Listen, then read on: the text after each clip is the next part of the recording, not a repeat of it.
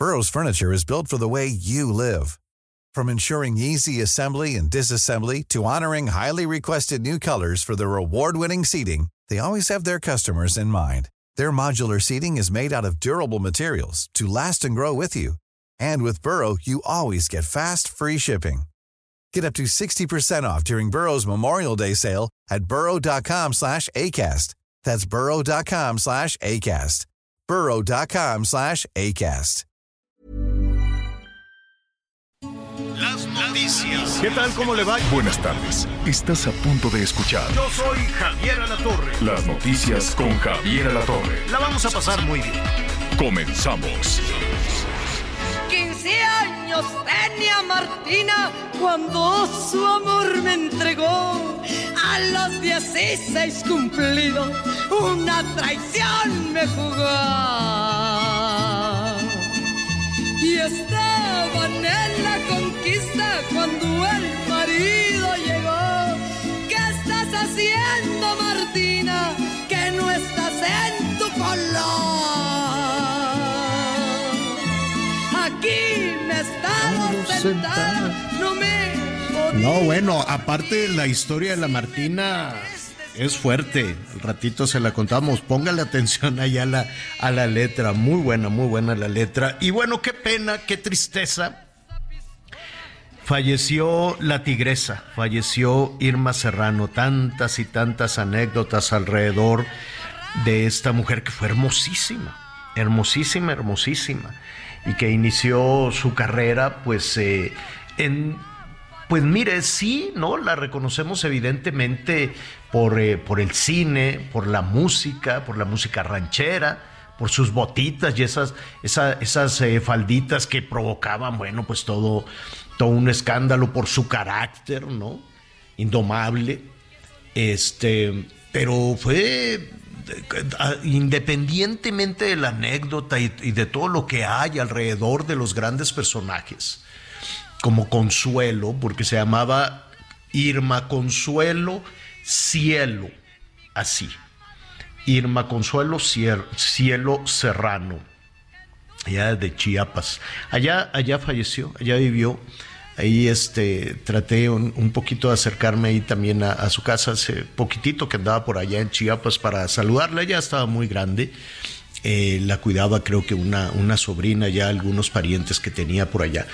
Y este, pero pues una vida tormentosa pero también una vida donde ella alcanzaba sus metas como sea, pero alcanzaba también sus, sus metas. Carácter fuerte, sí, sí es cierto, ¿no? Sí. Pero sabe que cuando tenían la oportunidad de platicar con ella en corto, era una mujer muy lista, muy inteligente, evidentemente, con una gran conversación.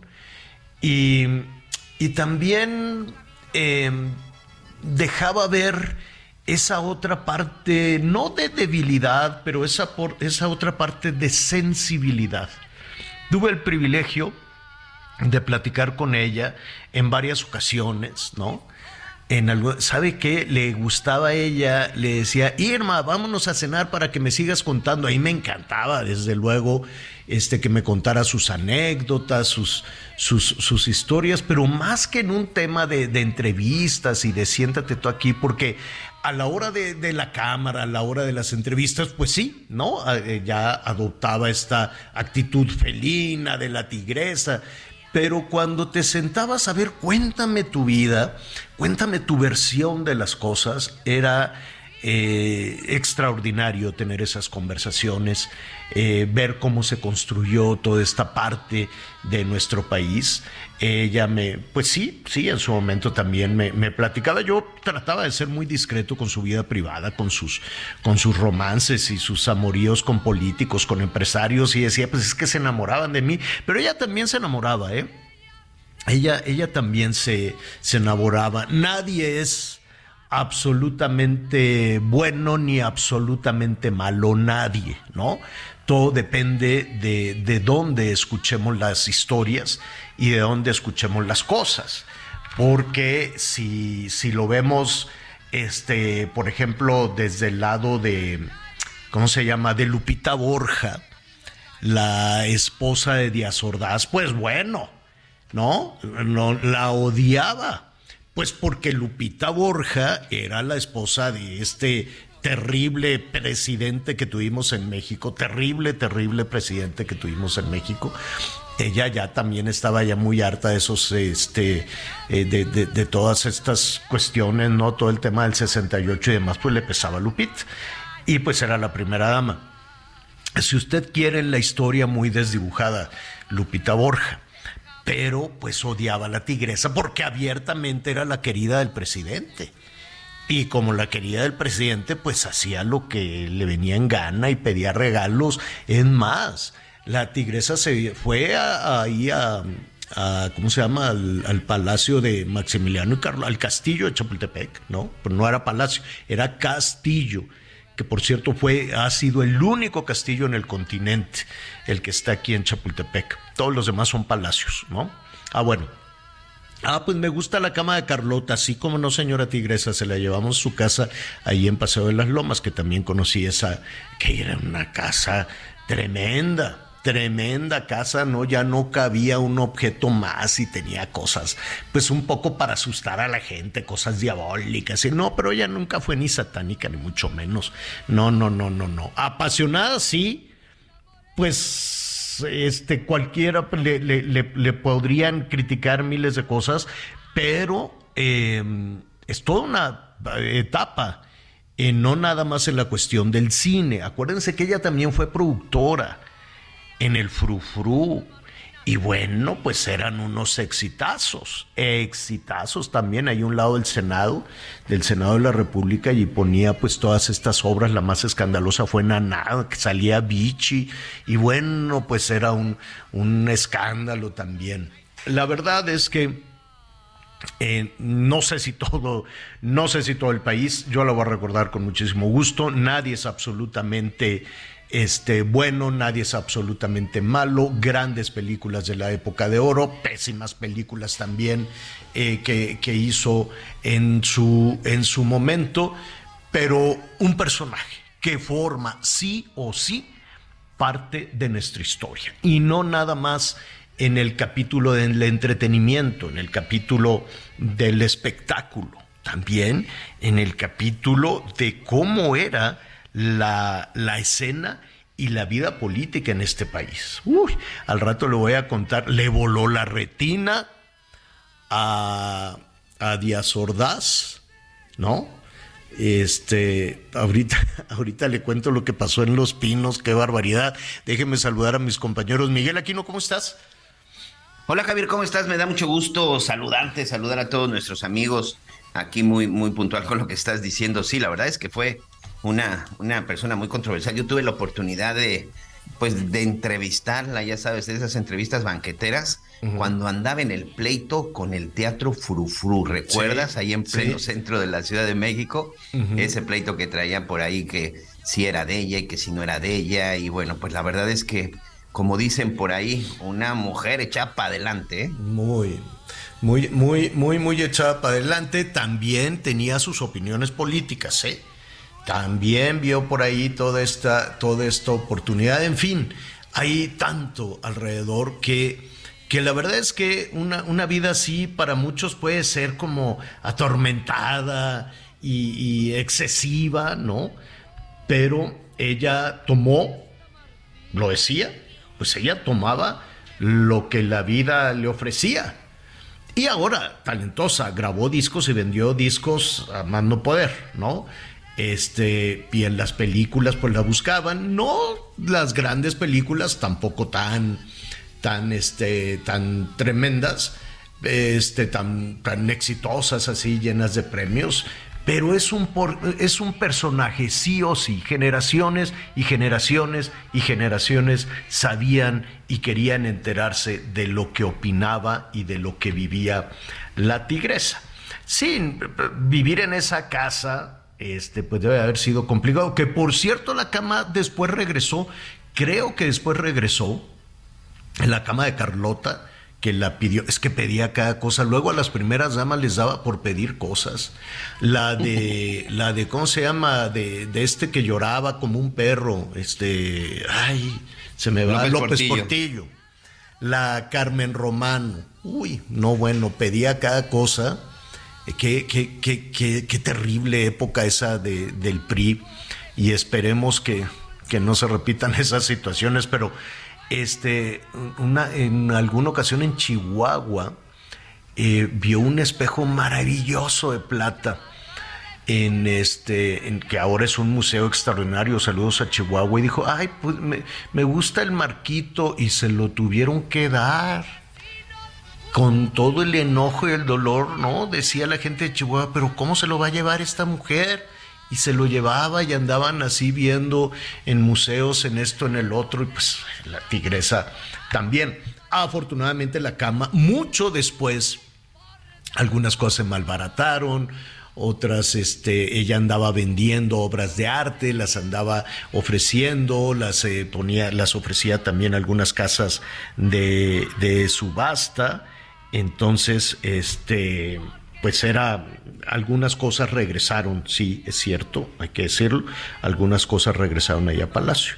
¿Qué pasó ese día en la, qué pasó ese día en, eh, en la, perdón, es que estábamos acá revisando, Miguel, algunas, algunos de los comentarios que han surgido a propósito de, de, de Irma de la cama. Serrano. Sí, la regresó para que no la estuvieran molestando, ¿verdad? Dijo. Correcto, en el 2003, hace, hace exactamente 20 años, que ella lo que alegaba en el momento que la regresó es de que la había comprado, que en aquella época le había costado un millón de pesos, pero para evitarse ya que la siguieran molestando de que se había quedado con la cama de Carlota y Maximiliano, la regresó al Museo del Castillo. Dijo ni era, ¿eh? Dijo ni era de Maximiliano, no le anden haciendo. Es de la época, pero ni siquiera de ellos. Pero si dicen que es ella, órale, se la cedo y eso fue en Para que ya no me estén molestando. Te digo que tenía, tenía sus dos, sus dos este, perfiles. Fíjese que un 12 de diciembre, déjeme acordarme eh, eh, exactamente, pero pues era, estaba en todo su apogeo la, la, carrera y no solo la carrera, sino el romance de, de, este, de Irma, de Irma Serrano con Díaz Ordaz, tan feo Díaz Ordaz y tan bonita ella, pero bueno. Entonces, este, yo no sé también que, que ya, ya la andaba mandando por las cocas este, Díaz Ordaz y dijo que qué, entonces que se enoja y se pone su faldita, sus botitas y enfila hacia los pinos. Entonces la ven llegar a los pinos y había fiesta.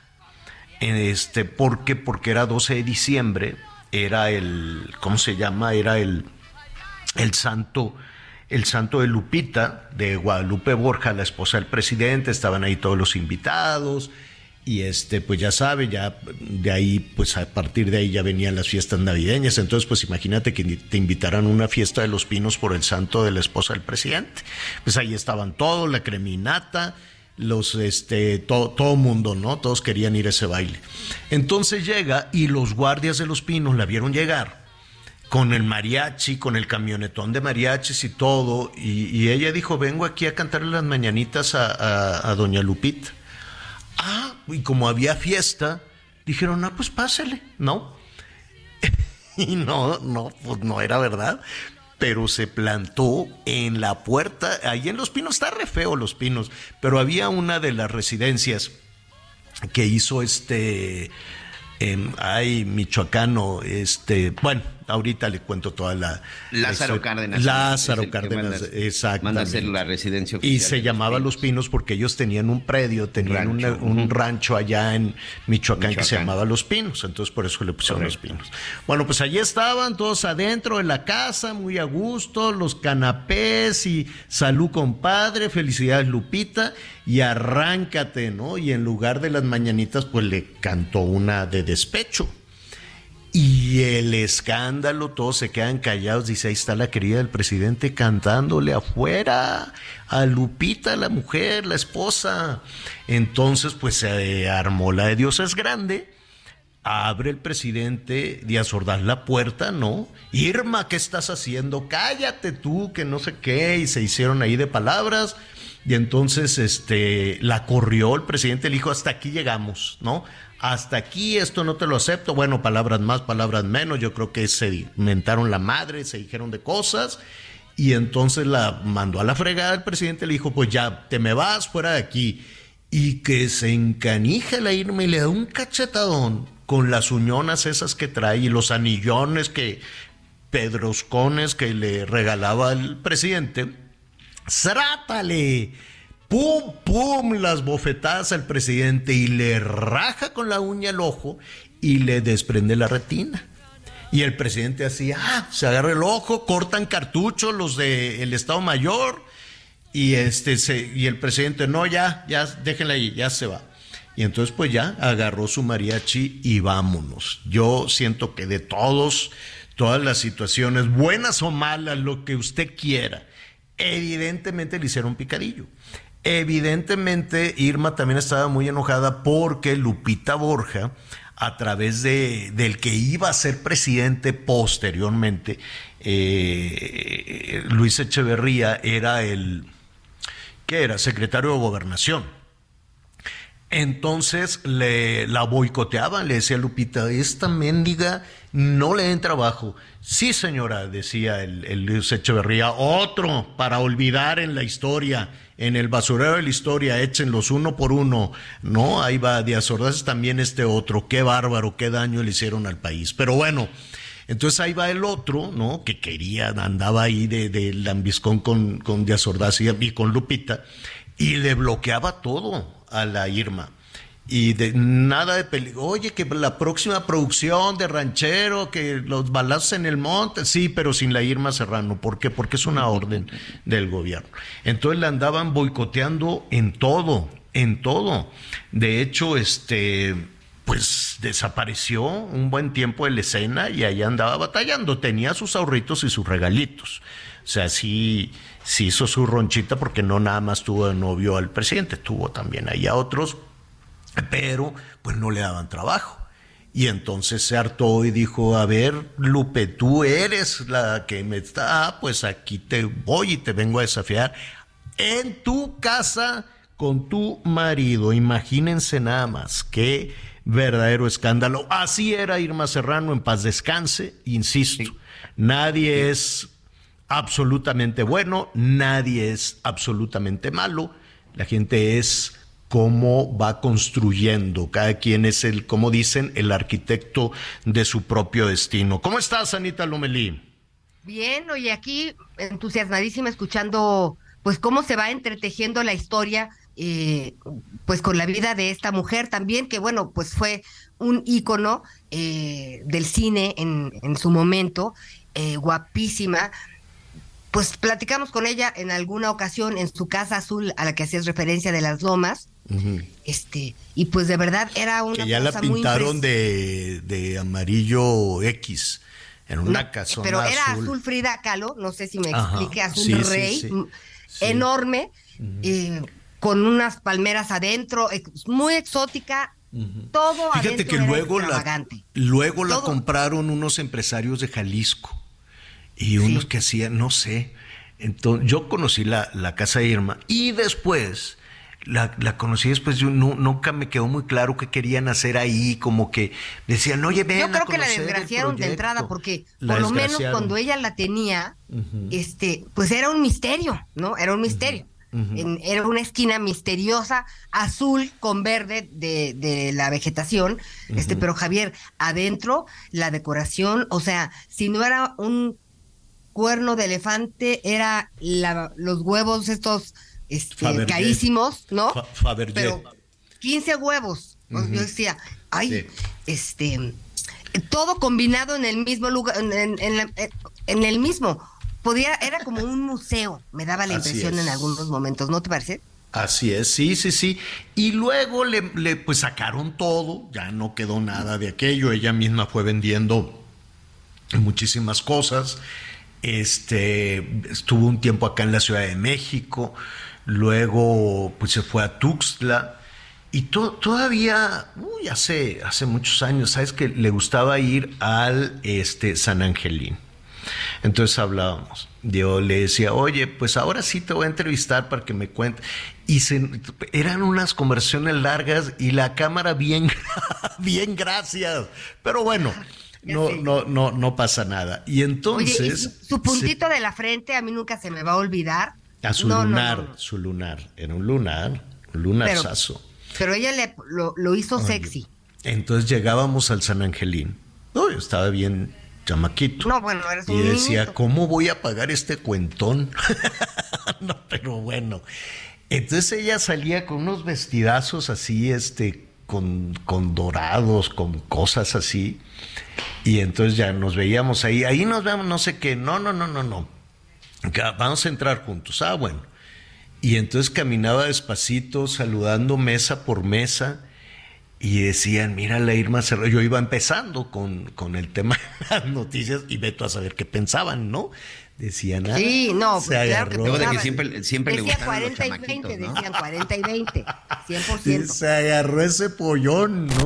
Entonces, este, y a ella le encantaba que dijeran eso. Y ya veo, decía, sí, ándale, está bien y este y caminaba así despacito de mesa tras mesa hasta que ya no se, casi sí se tomaba sus tequilitas pero no no tanto eh no no se cuidaba mucho de no hacer esos desfiguros jamás hacía esos desfiguros públicos de abofetear presidentes defender su carrera cosas por el estilo pero que estuviera ahí tirada no nunca nunca nunca y una conversación ya después en corto en privado que ya no era el personaje, cuando ya no es la tigresa, era una extraordinaria mujer, de un análisis de las situaciones, de la política, de todo, impresionante.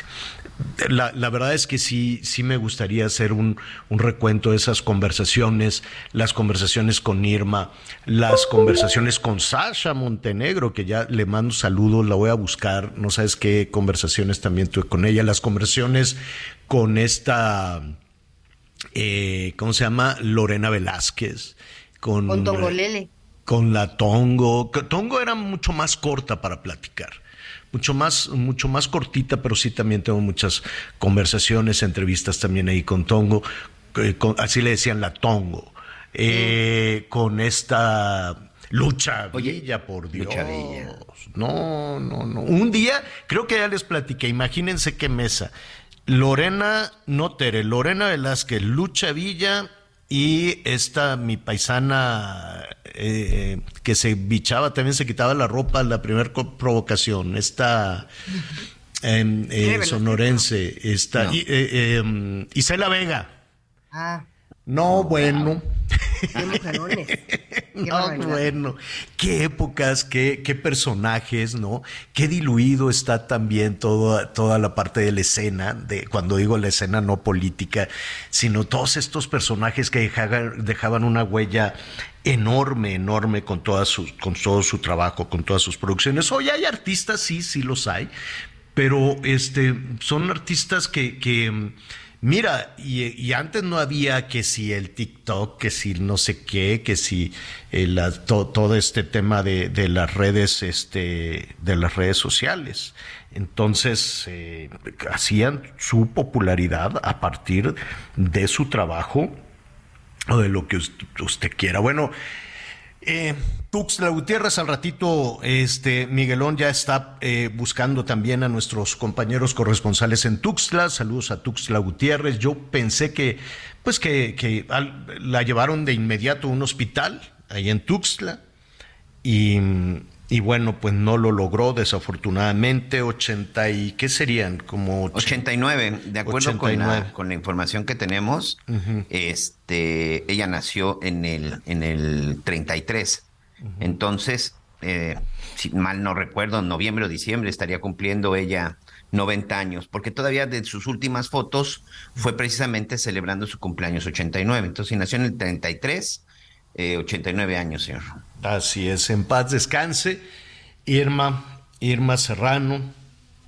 Eh, sí, la, verdad es que... Oye, este Javier, y, pensando en que, bueno, entramos a marzo, que es un mes icónico en varios temas que tienen que ver con las mujeres, pues estas mujeres que mencionaste, por supuesto incluido Irma Serrano, este, pues sí rompieron techos de cristal para, para haber podido destacar, claro. Este, destacar y reinar y hasta mandar. En esa época no me imagino los esfuerzos y las lágrimas. De veras, sí, eh, profundizar en la vida de mujeres eh, como ella de aquella época, este, y por esas luchas, ¿no? Si me permites mezclarlo un poco, por luchas como la que emprendieron estas mujeres en su, en su, en su área, hablando de actrices, y que pues las películas son un reflejo de la sociedad, pues mm. las mujeres de ahora podemos estar emancipadas y actuar de otra forma. Vamos a concluir ese tema inmediatamente después de una pausa. Volvemos.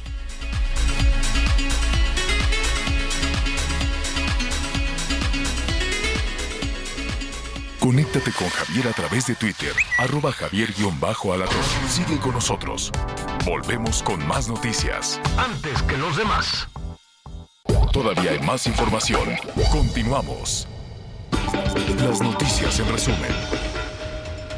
La Secretaría de Infraestructura, Comunicaciones y Transportes informó que no aumentará el costo de las casetas de cobro hasta nuevo aviso. Para este 1 de marzo estaba previsto un aumento de 7.8% en las tarifas de peaje.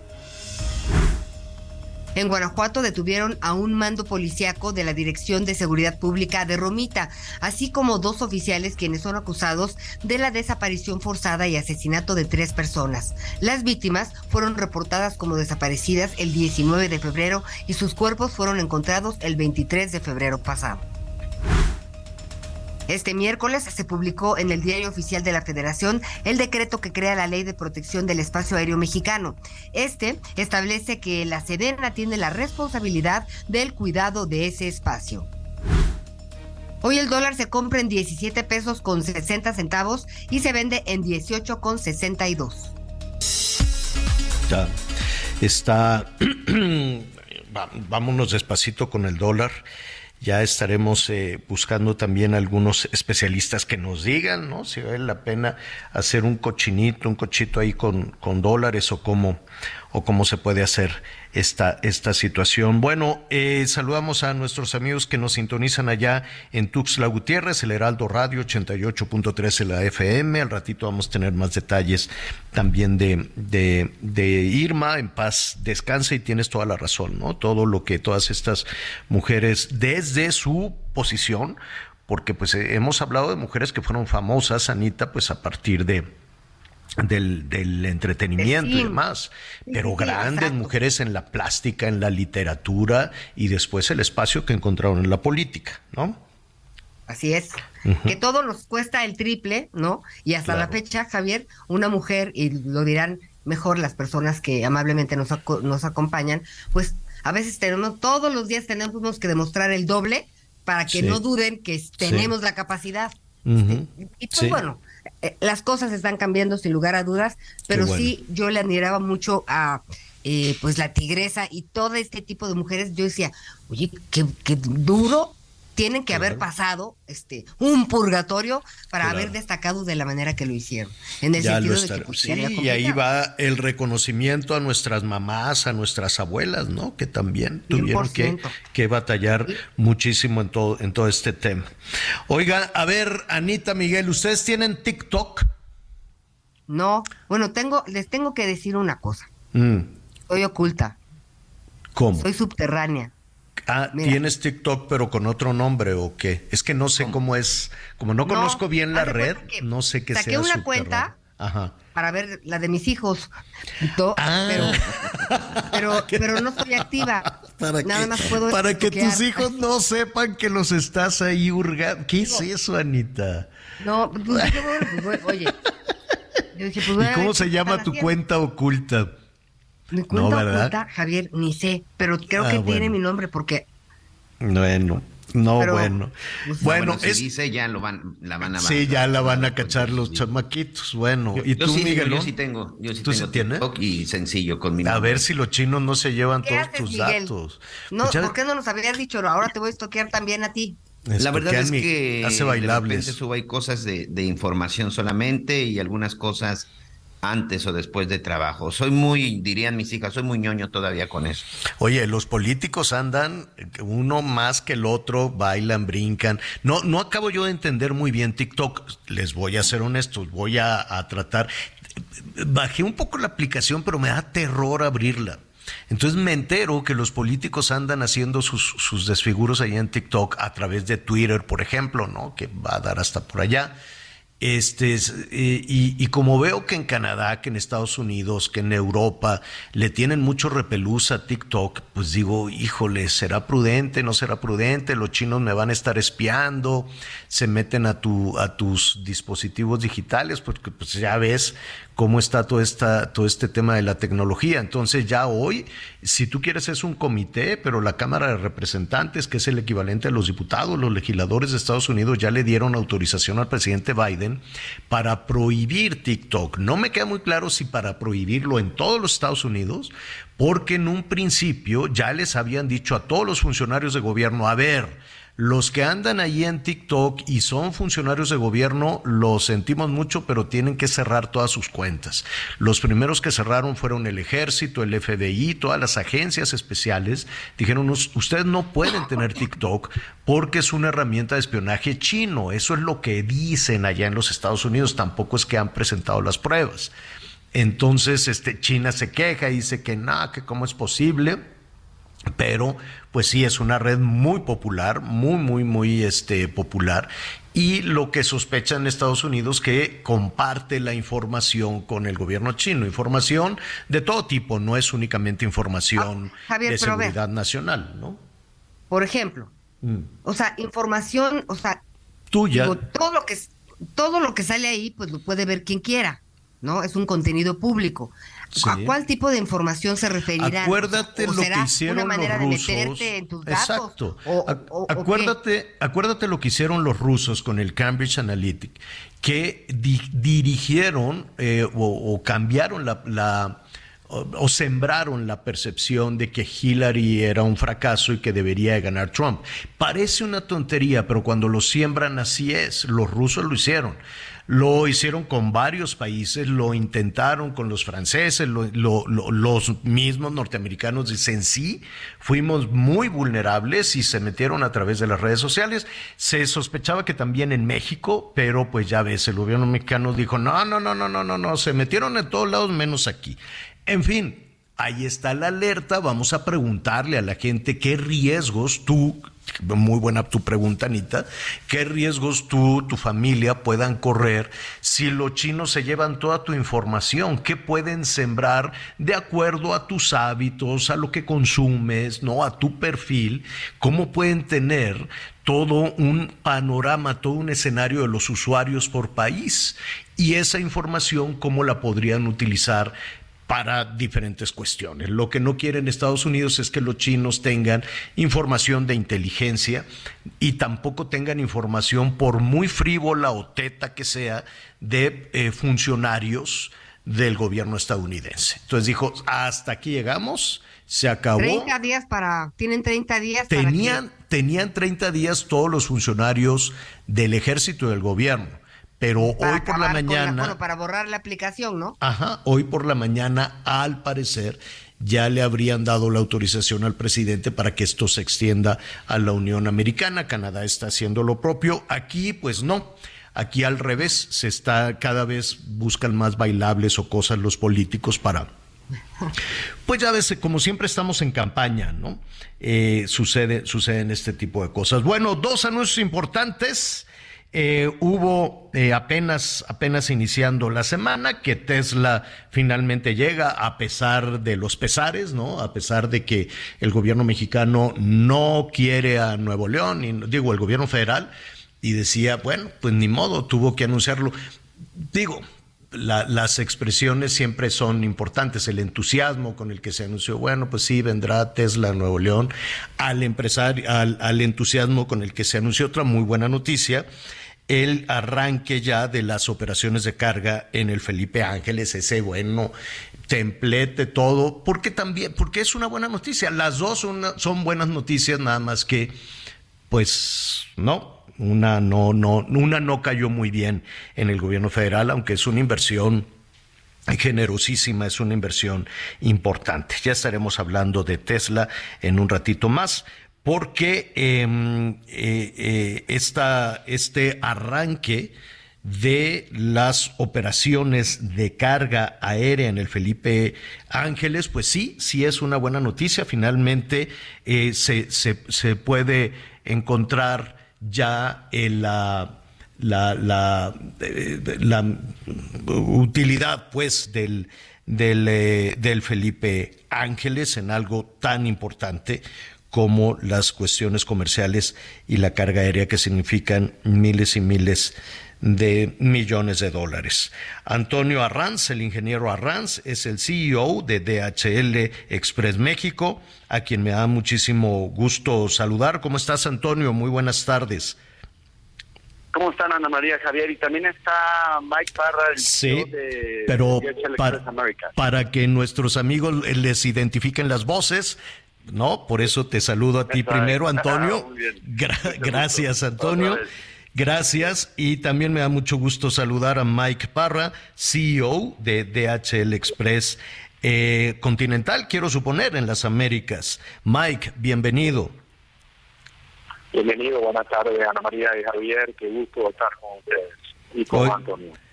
Eh, díganme, eh, iniciamos, iniciamos contigo, Antonio.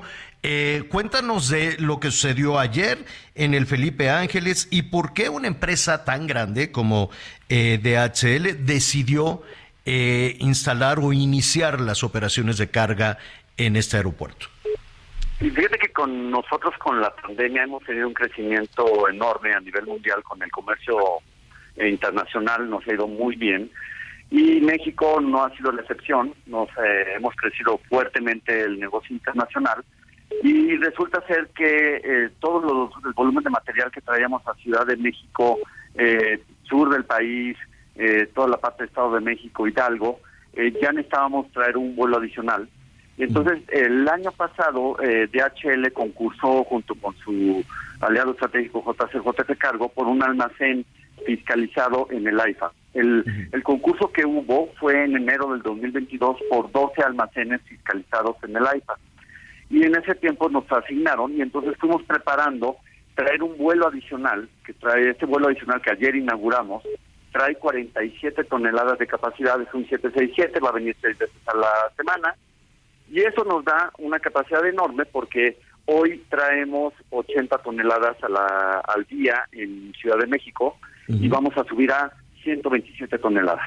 ¿Cómo van a cómo van a, operar? A ver, ayer llegaron ya con carga.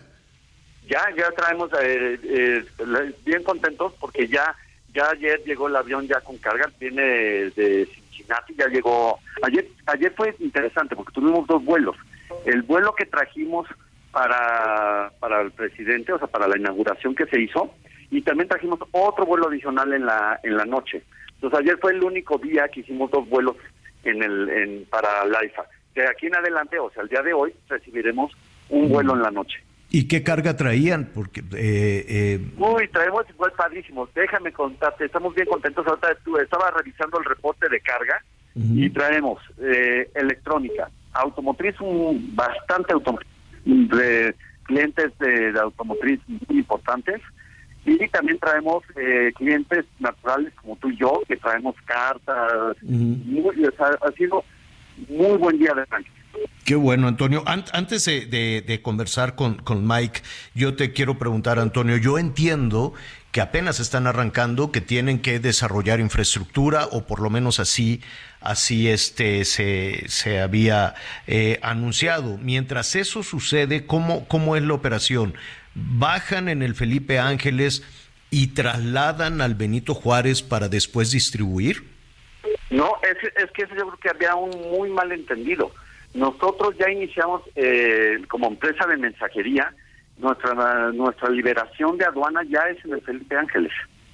Si hay algún cliente que quiere su material en Ciudad de México, le podemos hacer un tránsito bonded, que se llama, así se llama la, la especificación, un tránsito que está todavía no liberado por la aduana y se lo movemos del LAIFA a Ciudad de México. Pero la gran noticia es que hoy en la mañana ya liberamos más de 3.000 guías por medio de la aduana. Esa es la primera gran operación que la aduana en el Felipe Ángeles en el Felipe Ángeles. 3.000 guías ya fueron liberadas hoy en la mañana. Eh, Mike, Mike Parra, CEO de DHL Express Américas. Eh, Mike, entiendo que hubo una, un, repunte, por así decirlo, por evidentes razones a propósito de, de, la pandemia, en... Em, pues en, en, el manejo digital, ¿no? La gente veías, el, el, el, mundo se hizo un poquito más pequeño, la gente aprendió al manejo, al manejo de mercancías en diferentes partes del mundo. Sin embargo, las cadenas de suministro pues eran un desastre. ¿Cómo superaron esta situación?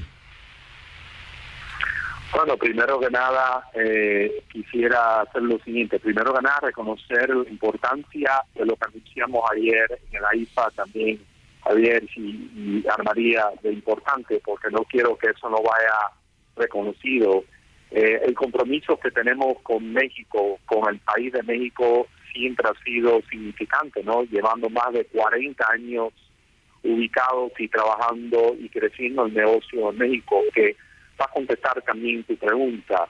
Y, y no solamente eso, que durante también la pandemia pudimos responder en ser el transporte de vacunas Ah, en aviones de DHL dedicados con la marca de DHL, que fue también un logro súper importante que ayer fue reconocido por el presidente y muy agradecido. Y como avisamos ayer, como la importancia de México para DHL, México como empresa de DHL está en las cinco, entre los cinco países más importantes para DHL mundialmente. Y por eso ayer... por, qué está entre los cinco países? Perdón que te interrumpa, Mike. ¿Y, y otra vez? Sí, ¿por qué está México entre los cinco países más importantes para DHL? Crecimiento que ha tenido México y que sigue teniendo México y la importancia que juega en lo que es el negocio entre los Estados Unidos, Canadá y México y el mundo con México. Y siempre ha sido y sigue y sigue siendo. Y por eso anunciamos la duplicación de inversión que habíamos inicialmente eh, avisado. Ya hemos cumplido con los primeros los primeros seis, mil millones de pesos de inversión que anunciamos nosotros cuando tuvimos México, que lo ha anunciado Toño en varias ocasiones, y ahora estamos anunciando, y lo anunciamos ayer, que vamos para 12 mil millones de pesos de inversiones en México. Y una de esas inversiones es obviamente lo que hemos, lo que anunciamos ayer en el AIFA, que no fue solamente fase número uno ayer, es que ahora también, como hemos visto que todo está bien y va avanzando, vamos a hacer lo que es la fase número dos. ¿Qué significa? Se puede explicar, pero ese crecimiento durante la pandemia que vimos a México vino globalmente, no solamente de los Estados Unidos, la China, Asia Pacífico, Europa, y siguen un poco menos flojo en estos momentos de parte de China y Asia Pacífico, pero sigue el crecimiento de parte de los Estados Unidos, de lo que es Centro, Suramérica y Europa. Qué buena, qué buena noticia, Mike, para que esto no sea únicamente, y, no me refiero nada más a México o a los Estados Unidos, para que esto no sea solo un rebote de la, de la caída económica de Occidente a propósito de esto, sino que ya sea un crecimiento mucho más sólido a través de las actividades del, intercambio comercial. Dime algo, Mike, ¿recibieron alguna, alguna no sé cómo decirlo, algún eh, beneficio para instalarse en el Felipe Ángeles, alguna oportunidad que les dijeran, oye, mira, si te instalas aquí, pues puedes disponer de, de, de, de no sé, determinada cantidad de metros cuadrados. ¿Qué, qué eh, beneficios eh, obtuvieron para trasladarse al Felipe Ángeles? Voy a dejar que Toño te conteste A ver, Toño, por favor. Súper interesante. Sí, dime. la, aduana de la Ciudad de México es una aduana que no, no se le ha invertido en más de 40 años. ¿no? Los almacenes que se tienen son de, de hace 40 años. Nosotros operábamos en un espacio de 1.500 metros cuadrados en dos en dos niveles, eh, con una con, con una permiso que tenemos del gobierno dentro de la de la aduana. Nosotros pasamos de, de 1.500 metros con este con este concurso que hubo de almacenes fiscales que todo el mundo pudo concursar. El, pasamos a 5.000 metros cuadrados Entonces imagínate que en una operación que pasas de 1.500 metros a 5.000 metros cuadrados y además la altura es, de 15 metros, la altura que hicieron las bodegas. Entonces lo que vamos a hacer es que le vamos a poner un mezanín de doble altura. Eso lo que hace es que operativamente, te lo, si lo puedes ver, se hace casi de unos 10.000 metros. Lo, vas a ganar 10.000 metros operativos. Imagínate para nosotros, que hoy operábamos en 1.500 metros, pasar a 10.000 metros, el potencial que le da a DHL en los próximos 20 años. Enorme, ¿no? Sí, definitivo. Anita Lomelí te quiere preguntar. Sí, Anita. No. Bueno, en, aquí estoy, aquí estoy. Me da muchísimo gusto escuchar lo que dicen porque de pronto las malas noticias, este, nos quedamos ahí lamentablemente y también suceden cosas buenas e interesantes. Cuando llegaron a, al Felipe Ángeles, ¿cuál es su impresión? Yo quisiera, este, pues con el mundo que tienen, no, con los aeropuertos que recorren, o sea, ¿cómo definen a este aeropuerto? Y sobre todo, ustedes ya tienen solucionado, me imagino, el tema de la conectividad terrestre, bajar su mercancía para pues, moverla. ¿Cómo le hicieron? Sí, a, ver, Mike, Mike, Mike ayer no, Mike eh, tenía un muy buen comentario porque ayer se lo se lo comentó al presidente. So, Ana María, buena pregunta. Honestamente, yo había estado en Felipe Ángeles y esa fue mi primera visita. Lo he visto todo en foto, he visto el crecimiento del proyecto en foto, pero para poder entrar y ver esas vías de carretera y entrada Felipe Ángeles que fueron, que están súper, súper buenas, súper espaciosas y dan para buen fluido para entrar al aeropuerto, pero cuando entré a las instalaciones son de primera clase. Honestamente, son de cualquier, en los 50, más de 50 países que he visitado yo en mis 36 años de carrera en transportación, es de los primeros niveles de instalaciones que vi. Una calidad impresionante, eh, no solamente la entrada, pero también lo que es la rampa, el acceso al aeropuerto, el acceso a la rampa y las instalaciones del edificio completo de primera clase. honestamente, lo, yo me voy y me fui súper tranquilo en no solamente la inversión que hemos hecho, pero la inversión que viene en la próxima fase número dos también.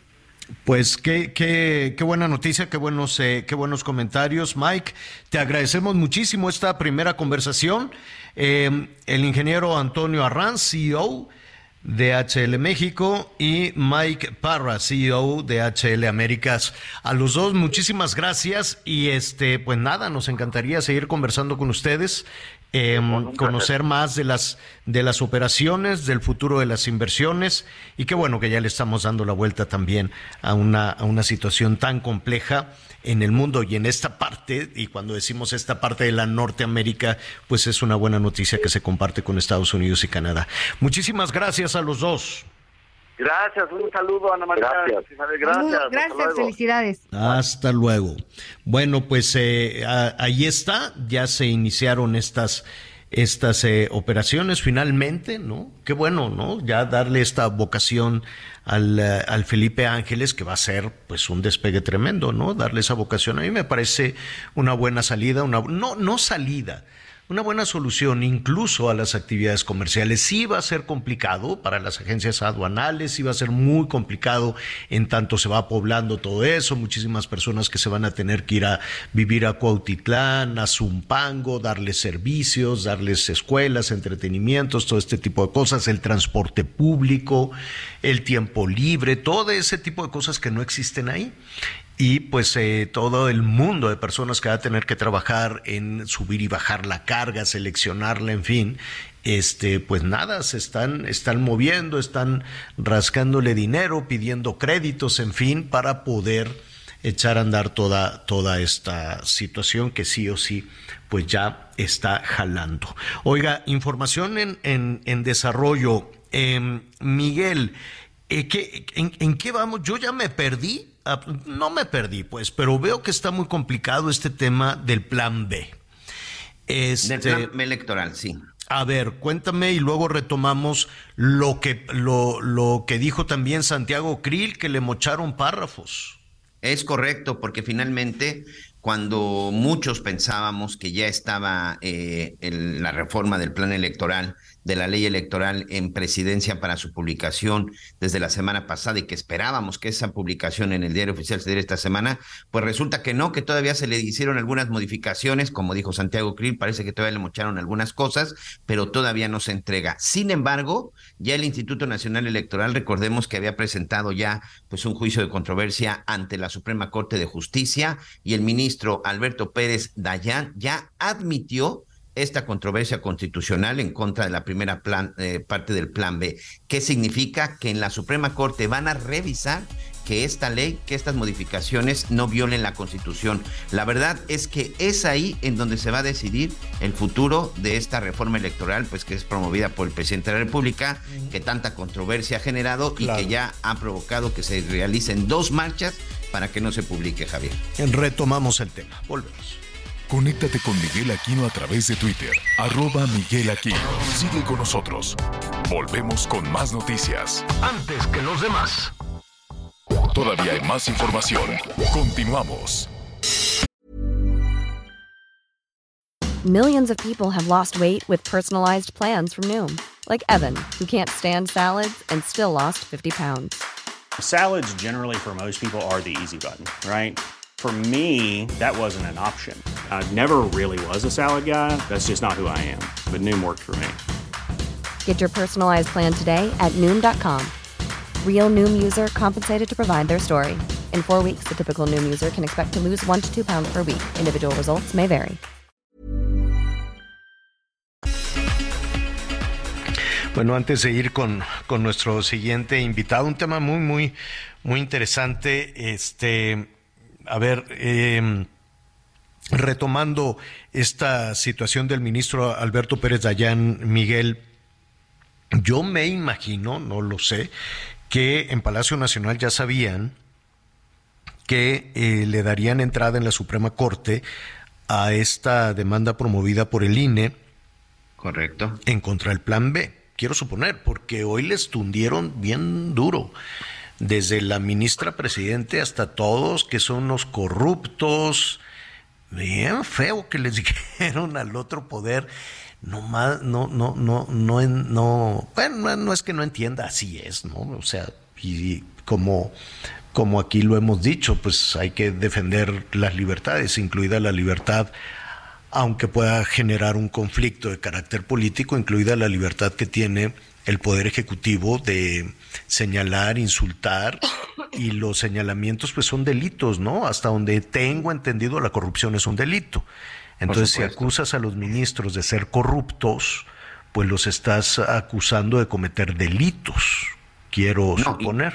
Pero ¿sabes aquí qué es lo más grave, Javier? Que antes de que se dé a conocer ya el veredicto, pues ya estás descalificando al árbitro, ¿no? Ya estás descalificando, en este caso, literal al juzgador porque pues va a ser en la Suprema Corte, este, digo, no me atrevería a hacer, atrevería a hacer una apuesta, pero la verdad es que como están las cosas, yo creo que sabe Palacio Nacional que lleva una gran desventaja de que pase como tal su plan B de reforma electoral. Bueno, es que tiene unos problemas, según los expertos han eh, explicado en, en, distintos foros, de, de cuestiones constitucionales. Este, y fíjate que no sé si fue antier, pero fue un comunicado por parte del gobierno del presidente que solicitó a la Suprema Corte de la Nación que revoque la suspensión otorgada por el ministro Alberto Pérez Dayán contra el plan B, de la reforma electoral. Y pues este pues oye y a ellos les pueden a ellos les pueden hacer un cómo se llama lo que dicen los diputados que siempre andan amenazando con con una carpeta de investigación, les pueden abrir un, un qué, si no, le dicen? ¿Dónde está el ministro? Medina Mora. Medina Mora. Sí, claro que, sí. claro, que claro que pueden sacar los trapitos al sol.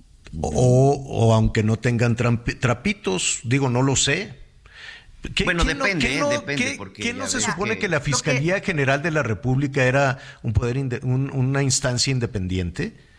O le dan instrucciones los diputados, el Poder Ejecutivo, ábrele una carpeta de investigación a tal personaje. Pues, pues los hechos digo, en primera la Fiscalía General de la República, este, este, esperemos que de salud ya esté muy bien el, fiscal Gertz, pero realmente así, este, pues exactamente que digamos, está ocupada en este asunto, yo no sé qué, o sea, como que pasa de noche, ¿no? O trabaja en otros, no, no sé, este, sí. Anda buscando los expedientes porque los diputados les encanta, les encanta andar diciendo, y te vaya a sacar un expediente. Ayer, ¿quién era una diputada? La verdad es que me dio mucha risa porque tenía que presentar un tema de educación, no sé qué, y se fue, hay que hacerles expedientes, que le saquen el expediente. Les gusta mucho esto de, de que le saquen en el expediente. Entonces yo me imaginé, dije, pues será que también la fiscalía está a las órdenes de, de los legisladores o porque siempre se andan amenazando, te voy a sacar un expediente, lo voy a decir al fiscal. Ah, bueno, pues vamos a ver qué sucede. Bueno, pero para no confundirnos en este berenjenal, eh, por un lado está esta em, eh, eh, decisión de la Suprema Corte de Justicia, por lo menos del ministro Alberto Pérez Dayán, de darle entrada a una demanda promovida por el INE, ¿no? Promovida por el INE, hasta donde tengo entendido, para, em, pues, ¿qué será? ¿Revisar o detener? Sí, sí, para revisar. Finalmente, este, lo que dice el ministro Pérez Dayán, dice, con base en lo expresado en la demanda, a la naturaleza de las normas impugnadas, es decir, a lo que dice la ley, atribuibles respectivamente al Congreso de la Unión y al Poder Ejecutivo Federal, o sea, al presidente, se admite a trámite la demanda que hace valer.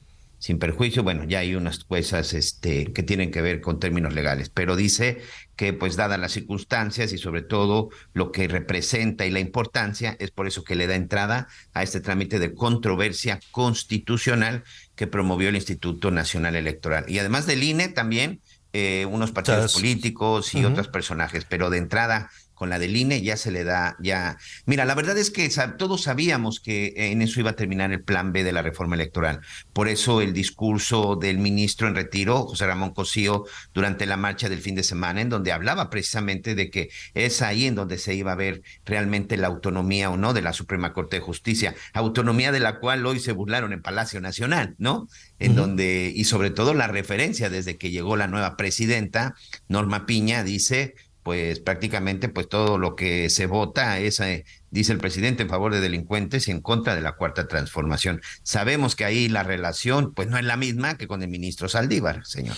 Había todo un tema de, de confusión ayer en las últimas horas con Santiago Krill, que él tenía, a ver, el plan B salió de la Cámara de Diputados hacia el Senado de la República y con una con una situación verdaderamente absurda. ¿Se acuerdan que le decía la vida eterna para los eh, partidos que dependen de Morena? ¿no? Para, pues ni siquiera que sean partidos chiquitos, dependen del dinero y, y, y, se van hacia, hacia Morena para mantener la franquicia. Si es un negociazo, a mí que no me vengan, ¿no? Entonces, eh, dijeron, bueno, pues vamos a hacer una reforma electoral en la cual si la gente no vota por nosotros, que Morena, que es un grandote, nos regale una pizcacha de sus votos para mantener el registro y que así no siga cayendo el dinero de los ciudadanos. Hágame el refregado favor. Entonces el presidente dijo, no por ningún motivo, que se quite esa cláusula. Entonces los diputados tuvieron que corregir la plana dijeron, no, ya nos, ya nos regañó el jefe, entonces, que, son independientes, pero no lo son, honestamente. Entonces se la quitaron. La mandan al Senado. En el Senado, pues hacen que sí, como que votan, pero que no votan, que no sé qué. De ahí le quitan, hasta donde tengo entendido, le quitan esto de la vida eterna de los, de los partidos remorano y la mandan otra vez a la Cámara de Diputados para su promulgación, digo, para su... Este, Enviar a la presidencia. Enviarla y que, la publique en el diario oficial de la federación, ¿no? Así tengo entendido. Y la tenía que firmar Santiago Krill, ¿no? Por ser el presidente de la, Cámara, de Diputados. Exacto. Entonces se la mandan de regreso y ya que la vamos a firmar y no sé qué, y alguien le empezó a revisar y le dice, oye Santiago, aquí le mocharon unos, unos cachos, unos párrafos. ¿Cómo? Sí. ¿Quién se los mochó? Pues quién sabe, allí en el Senado la mandaron ya mocha, le quitaron unos párrafos. Y entonces dice Santiago, no, pues yo no voy a firmar esta cosa porque pues viene, viene mocha. ¿Quién se la mochó? Es un gran misterio. Ya sabes que todos empiezan a hablar y a decir, no, pues es que yo considero que de acuerdo a la mano del muerto nunca se les entiende nada a los políticos. Entonces no se sabe si fue un error de alguien que dijo, ah, qué flojera, ya bríncate ese párrafo porque ya me, ya me quiero ir a la casa. O yo me inclino más a que fue deliberado, ¿no? Que alguien dijo, pues quítale este parrafito. Entonces, en su Twitter, Santiago dijo, yo no lo, no lo había firmado, dice, se dijo que el plan B no se ha publicado en el diario oficial porque yo no lo firmé. La verdad es que yo no lo había firmado porque el documento tenía errores. Entonces, y esos errores, al parecer, y fue de técnica constitucional, todavía hace la aclaración.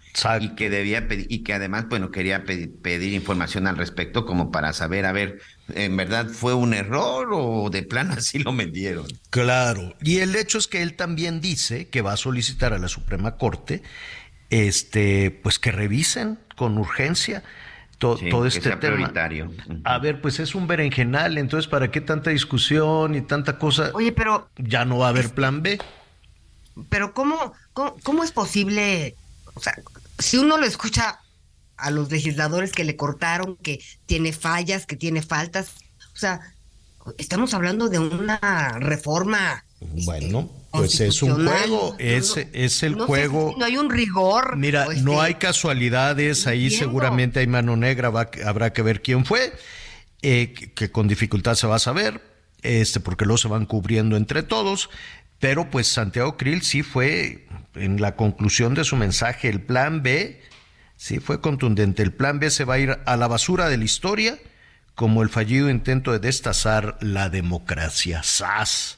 Wow, sí. Eso es lo, que dice y al mismo tiempo, pues Pérez Dayan le da entrada a esta situación. Así están las cosas candentes, candentes en este momento con la política y pues creo que regresamos al punto original. La duda es, entonces, ¿desempacan todos los del INE que iban a correr o, o qué? ¿O cómo? ¿No? Regresamos al punto original, pero lo vamos, vamos a, a, preguntar ya a todos los que iban con su cajita, no, no, que te regreses, ¿por qué? Pues porque siempre no hay plan B. Ay, Dios santo, las maromas de la política. Oiga, bueno. Y, sí. Y debe de ser tremendo, o sea, son vecinos, está Palacio Nacional, Sí. Para quienes no viven en la capital del país. Y se sacan la lengua. Me imagino, se asoman por la ventana. la calle y ahí está la Suprema Corte. se sacan la lengua los de Palacios y abren la ventana. Mira, ahí va Pérez Dayán, échale una trompetilla. Aviéntale la basura, déjale en la esquina la bolsa de la basura. Ay, Dios santo, ahí se andan este, tirando de cacayacas todo el día. Son vecinos, imagínate. Bueno, muy bien. Hoy en este Austin, Texas, tengo entendido este que ya van a anunciar Elon Musk que pues que nada, que ya se va una inversión importante de muchos eh, millones de dólares a Nuevo León. ¿no? Con que, no el gobierno federal no, no estaba muy de acuerdo con todo eso, pero pues ahí va a dar a Nuevo León. Evidentemente, pues tiene estados consentidos, estados preferidos para, para, para la instalación de la planta. ¿Qué significa este asunto? ¿Qué es una gigaplanta? Pero no nada más eso.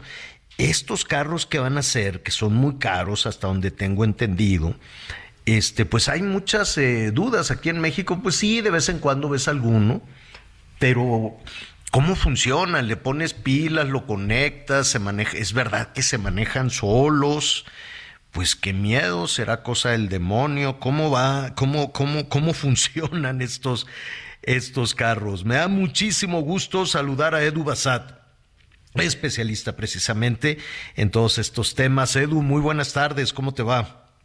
Muy buenas tardes, todo perfecto. Oye, dime algo, ¿qué es un Tesla? Tesla, eh, mira, eh, estaba escuchando lo que, lo que comentabas. Eh, se manejan muy bien. Pero fueron los, los Dios santísimo. Mire, estamos poniendo megaplantas, gigaplantas, la tecnología de punta, el personal este, calificado, desde luego, para una planta la más grande del mundo, me imagino, de Tesla. Con, eh, con lo que todo eso significa para el impulso, el desarrollo tecnológico em, de nuestro país, porque no es nada más eh, que van a abrir una planta para poner tuercas, también esto implica seguramente va a tener un impacto en la formación, en, en la en, en, en, en, el perfil de los de las y los eh, trabajadores que todo esto va a empujar en una buena parte, en una buena parte de nuestro país. No es únicamente que llegan las inversiones y se van a generar los empleos, ¿no? Eh, son dos inversiones o varias inversiones importantes, la que hablábamos hace rato de DHL, esta inversión importante de Tesla, las inversiones importantes también en materia de infraestructura. Y fíjese qué curioso, no, no sé, vamos a revisar todavía, hay una parte no muy clara en los números, hay quienes dicen que serían 10 mil millones, otros que dicen que serían 5 mil millones de dólares, una cantidad enorme de cualquier forma. La refinería de Dos Bocas no sé en cuánto va. Originalmente eran como 8 mil millones, puede que se triplique, pero pues al principio decían 8 mil millones de dólares. Entonces imagínese cantidades similares en el eh, desarrollo de combustibles fósiles y, en, y al mismo tiempo en el desarrollo de vehículos eh, cero emisiones, ¿no? Entonces, al mismo tiempo se están haciendo inversiones para los combustibles fósiles y para los vehículos que no van a utilizar esos combustibles fósiles. Por ahí escuchaba, por ahí leía ese comentario, lo voy a buscar para darle crédito a quien lo puso en las redes sociales. No, no, no, no recuerdo muy bien, pero ahorita lo voy a buscar. Ya tenemos eh, la comunicación de nueva cuenta con Edu, te ofrecemos una disculpa. ¿Qué trastorno? Estamos hablando aquí de tecnología y no podemos comunicarnos, Edu. ya sé. ¿Qué tal? ¿Cómo están? Discúlpeme, también ando, ando en una zona un poquito complicada de señal, pero bueno, aquí estamos. Oye, me preguntaba sobre qué es Tesla, ¿no? Ajá, sí, sí, sí. Mira, Tesla... Eh, eh, eh son, buenos o no son, son, buenos autos, se manejan también, pero hay que entender un poco el factor autoeléctrico contra un auto de combustión, ¿no? Es una innovación muy importante y la ventaja de Tesla es no nada más el auto o el software, sino la red de carga, que es muy importante tomar en cuenta eso, ¿no? Por eso Tesla ha tenido un éxito tan importante gracias a la red de carga y claro también a los autos que cuentan con un rango importante de autonomía, ¿no? Autos que van desde los 500 hasta los 600 kilómetros de autonomía, como un auto de combustión, pero además la red de carga es lo que te hace ir, vamos a decirlo así, tranquilo del punto A al punto B, ¿no? Eso es lo que lo que lo que es Tesla en el en, a ver, pero antes antes de la Edu antes de la red de carga, ¿cómo cómo funciona? Yo yo hace cuenta junto mi dinerito, no sé si es muy caro o la tecnología necesariamente va bajando un poquito o ya se quedaron los autos cero emisiones para ser caros eh, por siempre. Ya te preguntaré eso. Pero ¿cómo, cómo funciona? ¿Funciona eléctricamente, pero cómo? Sí, funciona 100% eléctrico. Es decir, eh, tú compras tu coche, eh, el, coche incluye un centro de carga para tu casa. Es muy importante antes de comprar un Tesla o un auto eléctrico, el que sea, eh, pedir asesoría a la marca porque esto, esto va a depender de que puedan instalar en tu casa un centro de carga para tu auto. Incluye, todas las marcas ya incluyen un centro de carga para tu auto. Entonces, cuando tú tienes el centro de carga en tu casa es muy sencillo y muy práctico porque básicamente en las noches o cualquier hora del día tú vas a poder conectar tu auto y al día siguiente tener la carga completa para volver a utilizarlo. Esto nos, nos da muchas facilidades, ¿no? Entonces, se un producto muy práctico, muy eficiente, eh, sí Lo que deberíamos instalar es una antena. una antena de comunicación. Mire, un, poquito más, más adelante, porque si no, nos vamos a ir otra vez que se corta, que sí, que no. Eh, lo, señor productor, mejor buscamos una, una, una, una buena comunicación. Y bueno, pues compartir un, un, un, eh, un poquito Tesla efectivamente es la que domina, digamos así, en, el imaginario como estos automóviles cero emisiones pero en realidad hay un desarrollo ya de los vehículos cero emisiones en diferentes este, empresas automotrices. Ya muchas de las que, bueno, la verdad es que México eh, tiene una oferta. Mire, si usted se quiere comprar un auto, tiene más oferta y más variedad de vehículos en México que en los Estados Unidos, por ejemplo. ¿no? En los Estados Unidos está eh, muy protegida su, su industria y no tienen, por ejemplo, tanta posibilidad de los... Sí, sí existen, pero con más complicaciones los automóviles asiáticos o, europeos. Eh, en México puedes encontrar de todas las marcas, de todas las variedades, en fin, y mucho también automóvil, automóvil eléctrico, que efectivamente te instalan una plantita para poder conectarte este, tienes todas tus ventajas también por el tema de, de, esta cosa que te cobra el gobierno por todo, ¿no? El gobierno te cobra miles de impuestos en las gasolinas, miles de impuestos en la energía, miles de impuestos a la hora de comprarte un vehículo y que si la tenencia y que otra vez las placas y que ahora te cobra un dinero por la licencia es un sacadero de dinero para las personas que tienen vehículo, que Dios te guarde. Pero creo que con los vehículos eléctricos se pueda tener unas ventajas. Ya, ya me da muchísima pena saber si tenemos a Edu de nuevo y, ofrecerle también una disculpa a nuestros amigos en el público. Han de decir, bueno, pues, ¿qué les pasa ahí? Cómprense una antenita de teléfono. Edu, una disculpa de nuevo. Pónganle un gancho. sí, aquí estoy, aquí estoy. Edu, sí, estaba yo tratando de adelantar un, un poquito, que si bien en el imaginario un internacional está Tesla, como este tema de vanguardia en los vehículos cero emisiones, pues ya son varias las marcas que están eh, ofertando sus vehículos, ¿no? Sí, de hecho, como lo mencionabas, ya hay una oferta, hay un abanico muy importante de vehículos eléctricos. Y justamente chinos y hay un chino eléctrico eh, que, que, es muy accesible, muy accesible, es un auto urbano muy bueno, muy bonito por cierto, pero lo que va es que sí, justamente en México tiene esa ventaja contra Estados Unidos en cuanto a la oferta comercial que, que, se tiene gracias a los chinos y la competencia se va a poner, este año eh, se va a poner todavía más ruda y vienen opciones y propuestas híbridas conectables que son un poquito más aterrizadas en precio y que bueno, nos permiten no tener esa complicación de dónde voy a cargar o si me quedo sin pila, ¿no? O sin batería. Con los híbridos conectables no sucede eso y tienes esa, esa tranquilidad de poder recorrer o usar tu auto de cualquier manera, ¿no? Esa es una, una transición más delicada, más suave a la, a la, parte eléctrica de los autos, ¿no? Oye, estaba, estaba revisando algunos algunas propuestas, algunas marcas de, autos eléctricos que sí, les falta, tal vez les falta ser un poquito más bonitos, no sé por qué, no sé por qué decidieron, ah, si es eléctrico que sea feo, pero, pero bueno, ah, ya, ya tendrán mejor diseño en algún, en algún punto. Pero además les inventaron ruidito, no, no, no hacían ruido y les y tienen un ruido padre hasta eso. Y, hay, hay algunas colaboraciones, por ejemplo, BMW colabora con, con, Hans Zimmer, el músico tan famoso, productor músico, eh, él, él, produce el sonido, él, desarrolla el sonido para cuando aceleres sea un sonido específico en tu auto. Entonces, no te quedes con ganas de, ¿y, dónde está ese sonido de la aceleración que nos daba un motor de combustión? Ya los autos eléctricos ya cada vez están innovando ahora en este punto del sonido. Entremos al tema de los precios. ¿Son muy caros? Eh, a ver, el coche más barato que existe hoy en México, que es uno chino eléctrico, eh, cuesta 450 mil pesos. Es el más barato. Y el más caro, bueno, más caro nos podemos ir a los 4 millones de pesos, que es un, es un alemán, ¿no? Un auto alemán. 4 millones de pesos. El Audi. Pero es un auto. No, un Mercedes-Benz. Ah, el Mercedes. El Mercedes, cuatro millones. No, pues mejor una casa, ¿no? Digo, pero bueno, habrá quien quiera, habrá quienes quieran salir así como político, ¿no? Este, mira, aquí ando en mi carro.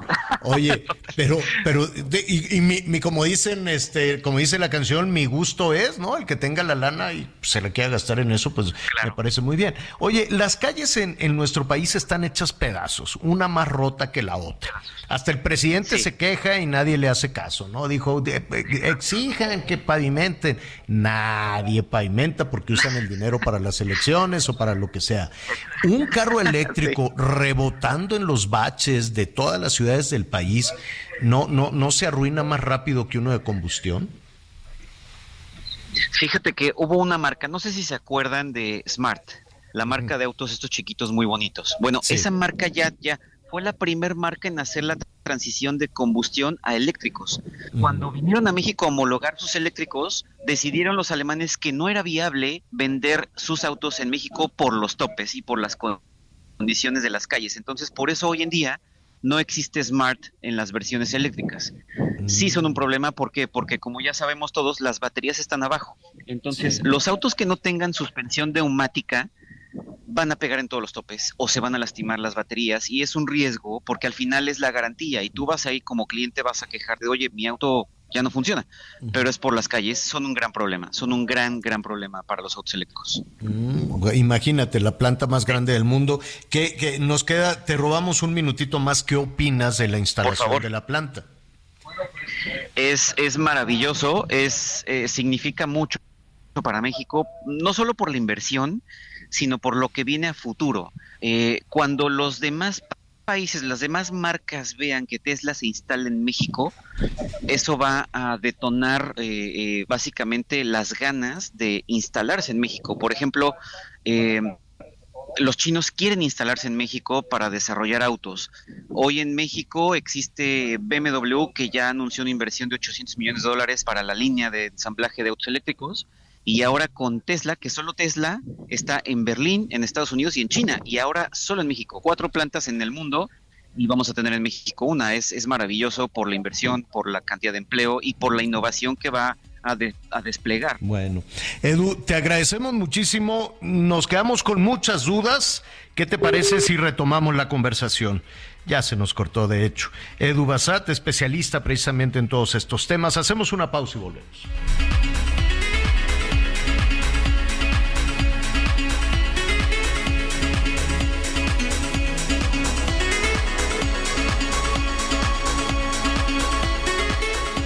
Conéctate con Ana María a través de Twitter, arroba Anita Lomelí. Sigue con nosotros. Volvemos con más noticias. Antes que los demás. Todavía hay más información. Continuamos. Un juez federal canceló la orden de aprehensión por lavado de dinero y delincuencia organizada que un juez de control había librado contra el ex gobernador de Tamaulipas, Francisco Javier García Cabeza de Vaca. Consideró que no existen elementos de prueba para imputar ambos delitos al ex mandatario. Y con esto vamos juntos a un recorrido por el país. Alfonso Durazo Montaño firmó oficialmente la reforma constitucional aprobada en Sonora que empatará las elecciones a gobernador con el proceso para votar por presidente de la República en el año 2030. Con este acto manda a publicar en el diario oficial de la Federación esta reforma entrando en vigor oficialmente y con eso el próximo gobernador o gobernadora electa en Sonora en 2027 solo durará tres años en su cargo. Recordó que el objetivo de esto es reducir los costos de los procesos electorales y aumentar la participación ciudadana, pues cuando hay elecciones intermedias se disminuye la cantidad de personas que votan. Esta propuesta fue aprobada por más de las dos terceras partes de los diputados locales y avalada por la mayoría de los ayuntamientos y ahora será una realidad, informó desde Sonora Gerardo Moreno. Déjenme les platico lo que ha sucedido aquí en Querétaro cuando seis trabajadores de la construcción han sido defraudados con ofertas laborales falsas y se encuentran algunos durmiendo en la calle. Según la directora del Instituto para Prevenir Conductas de Riesgo, Teresa Borboya Olivares, estos trabajadores fueron enganchados con la promesa de trabajo en obras privadas, pero fueron despedidos y abandonados a la primera semana o a la primer quincena por el presunto patrón. En su mayoría los trabajadores son originarios del estado de Puebla. Las empresas constructoras no se están haciendo responsables ya que afirman que no fueron contratados directamente. El Instituto para Prevenir Conductas de Riesgo cuenta con un abogado que revisa los casos de los trabajadores y los asesora para poder poder establecer el vínculo laboral, aunque ninguna denuncia ha podido proceder porque no hay vínculo laboral directo. Ante esta situación, algunos trabajadores han sido apoyados para conseguir trabajos como guardias de seguridad en la capital de Querétaro. Sin embargo, es importante que se tomen medidas para evitar que se sigan defraudando a trabajadores de la construcción, reportó Rodrigo Mérida, corresponsal desde Querétaro. Bueno, muy, muy, hay eh, información, eh, información importante a propósito de, de Yasmín Esquivel. A ver, la ministra, vamos ahí este, uniendo un poquito las, las piezas en toda esta situación. La ministra Yasmín Esquivel, para poner en contexto a nuestros amigos, ya lo sabemos, pues la acusaron de que se robó la tesis de algunos compañeros para titularse como abogada como licenciada, ¿no? La tesis de licenciatura. Se plagió la tesis junto con su coordinadora de la que coordina las, ¿cómo eran? Las tesis, ¿no? Era pues una especie de profesora, entonces llegan todos los chavos y, junto con ella, pues le volaron la tesis a uno. Que luego fue un episodio ahí muy extraño, que siempre sí, que siempre no, que fírmale aquí. Y ahí quedaron volando un montón de tesis, ¿no? No nada más la de la ministra la de la ministra Norma Piña. Y después de eso, pues nada, que la cacharon también, que se voló, que se plagió por lo menos la mitad o casi la mitad de su tesis de doctorado en la Universidad de Anáhuac. Y luego la Universidad de Anáhuac, el papelazo de decir, no, pues ya no se puede hacer nada, Dios que te vaya bien. No, pues los han criticado muchísimos. Con todo respeto al padre Cipriano, que aquí lo queremos mucho, nos cae muy bien, el rector de la Universidad de Anáhuac, pero sí se vieron muy mal en todo ese asunto. En medio de todo eso, pues el, el, eh, el presidente hoy por la mañana también dice, no, los de le están amparando nada más a puro delincuentes, son los corruptos en la en el poder judicial, en la Suprema Corte y mira tú, después de haber dicho que nada más están amparando delincuentes, pues resulta que le dan otro amparo a la ministra Yasmín Esquivel, Miguel. Sí, de hecho ya es una suspensión definitiva, Javier. Es decir, que en este momento, pues ya con esta suspensión definitiva y hasta que no concluya todo el proceso del amparo que ella promovió a mediados de, de, este mes, y el 16 de febrero para ser exacto, bueno, pues la Universidad Nacional Autónoma de México está impedida para emitir una resolución en el caso del plagio de su tesis para titularse como licenciada en Derecho. O sea, está impedida para traducir eso. Le dieron un aparo para que la UNAM no diga que se plagió el trabajo. Y no concluyan o no, no se tenga esta resolución final y por supuesto pues para que no se dé a conocer básicamente para que no se vaya a dar a conocer y no se emita una resolución. Atención con esto eh que no se emita una resolución es decir que a lo mejor se lleve a cabo la investigación pero que no se concluya y simple y sencillamente bueno se revise qué se sucedió sin emitir una resolución que habrá que leer habrá que leer Habrá que leer todo el documento, pero yo, ¿cuál es el argumento para que no, para que no digan sí es una plagiaria?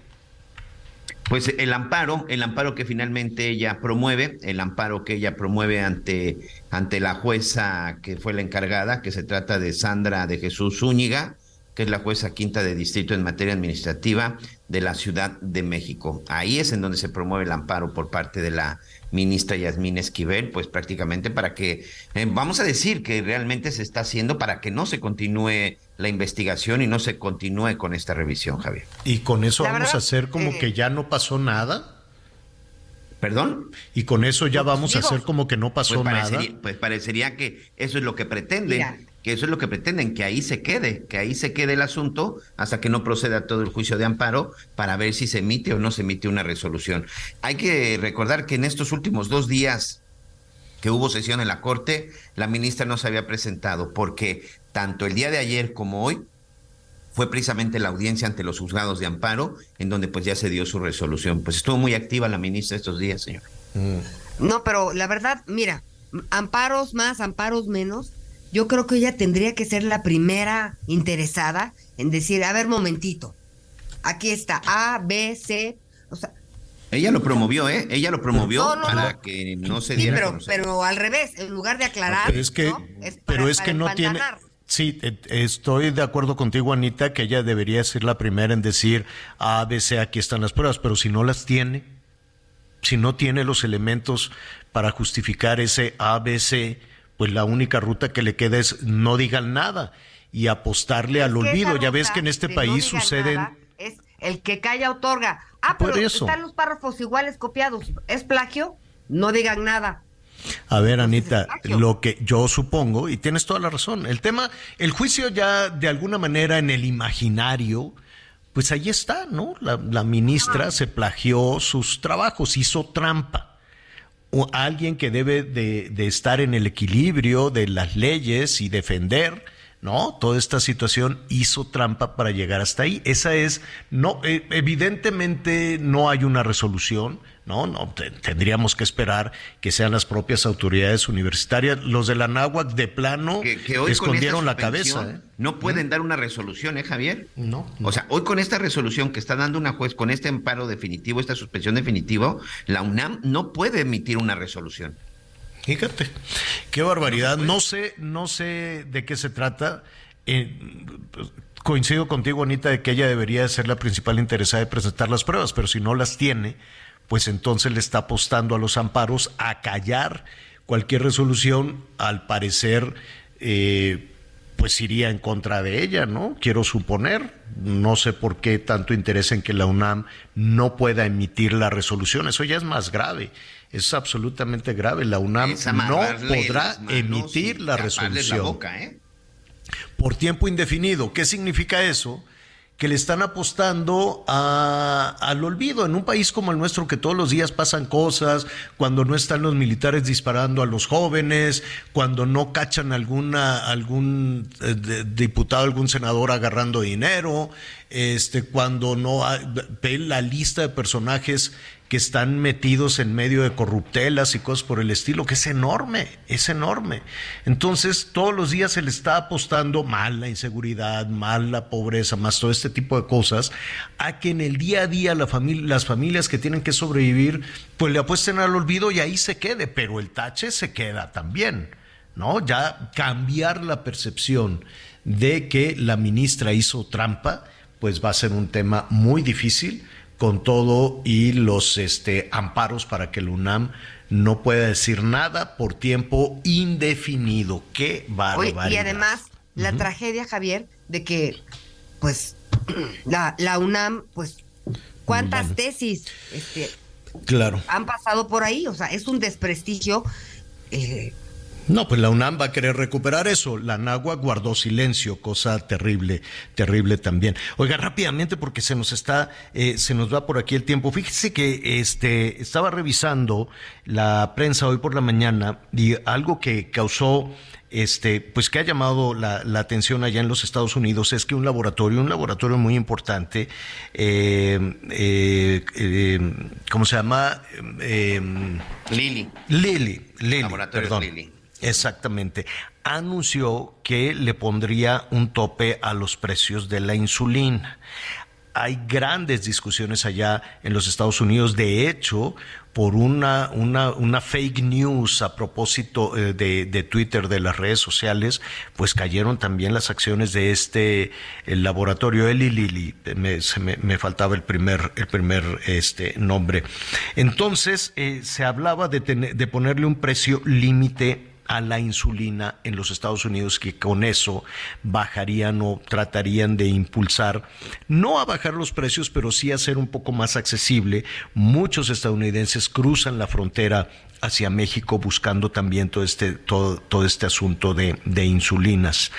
Eh, los medicamentos, lo hemos hablado aquí, hay desabasto, no hay desabasto, hay insulina en un país tan afectado por la diabetes, por ejemplo Está también todo este tema del desabasto de medicamentos para atenciones eh, de padecimientos eh, psiquiátricos o mentales, en fin, muchísimo tema siempre tenemos con el ingeniero Rafael Wall.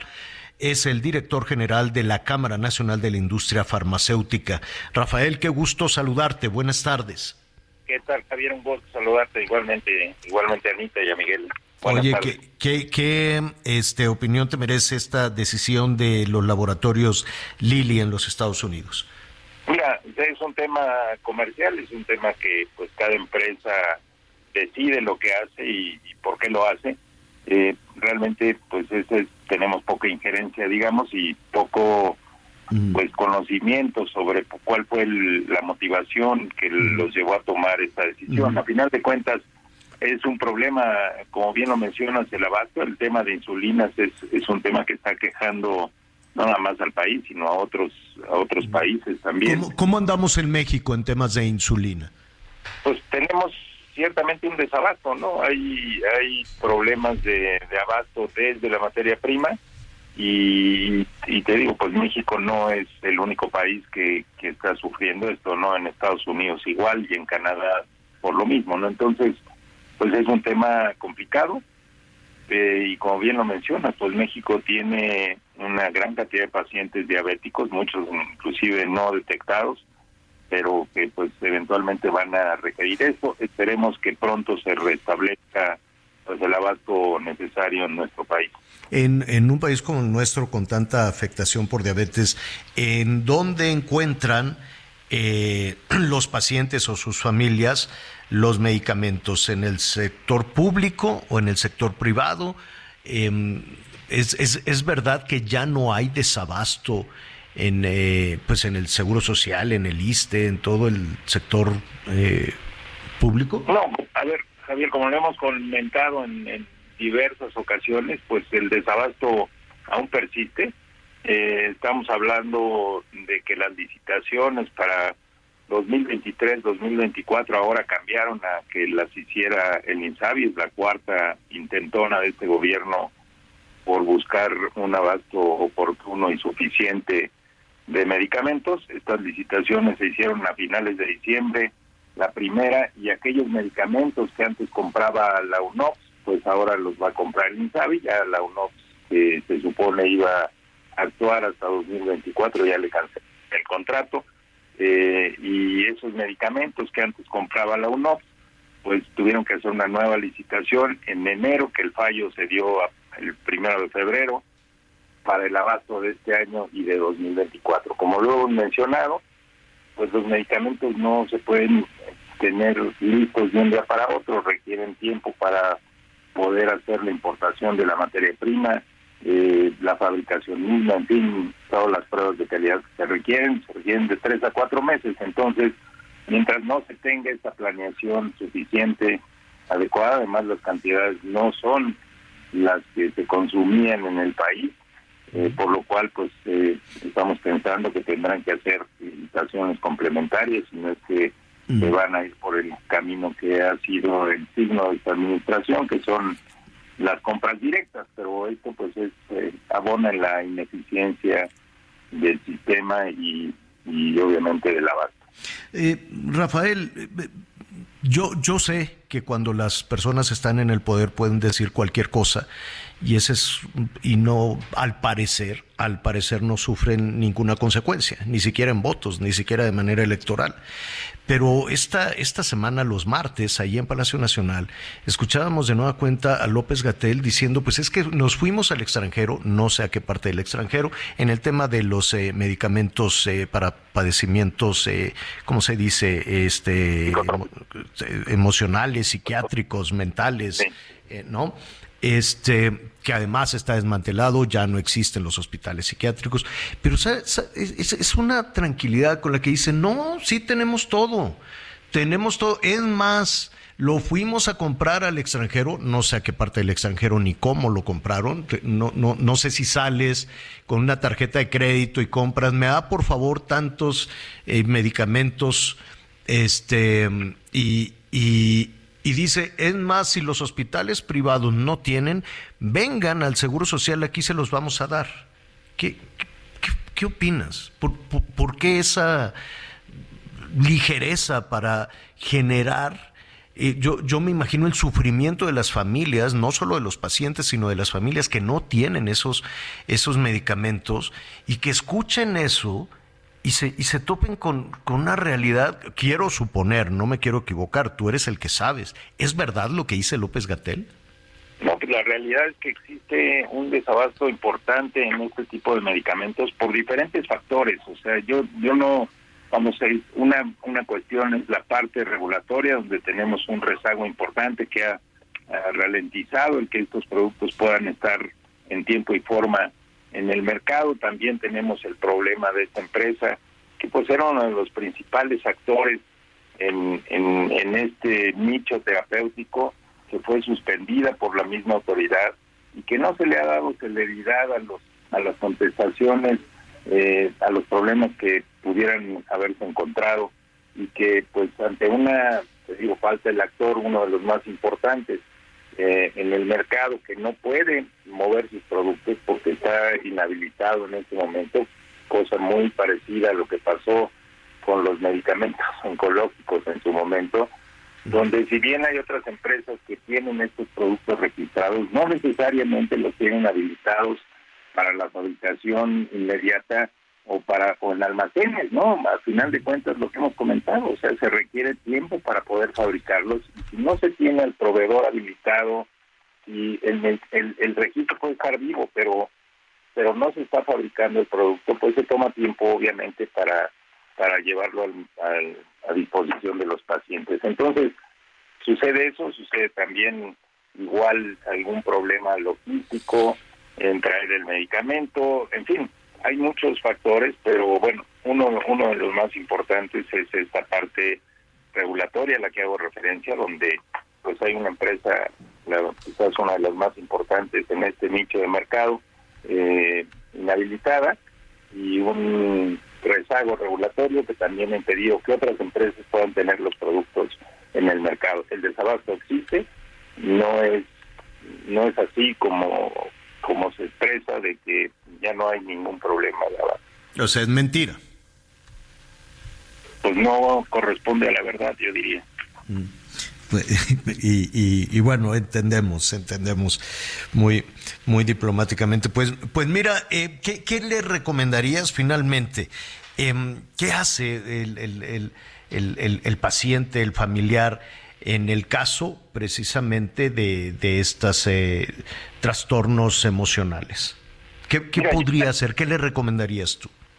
Mira, lamentablemente ya ha habido comunicados de las asociaciones de psiquiatría eh, solicitando pues que se dé velocidad a este a este problema. Yo te diría se requiere agilidad regulatoria para buscar las soluciones lo más pronto posible. En México se pueden fabricar estos productos, se fabricaban estos productos. Y, ante esta situación pues buscar con la empresa, la empresa ya está haciendo todo lo posible porque esta situación se solucione. Y requerimos eso, voluntad política que permita a la autoridad eh, solucionar el problema rápidamente y que se vuelvan a, poder fabricar esos productos. Aquí en México no se necesita ir al extranjero, porque en el extranjero, como bien lo mencionaste, no es que llegues con una tarjeta de crédito y tengas los medicamentos al día siguiente. No existe ese mercado spot de medicamentos.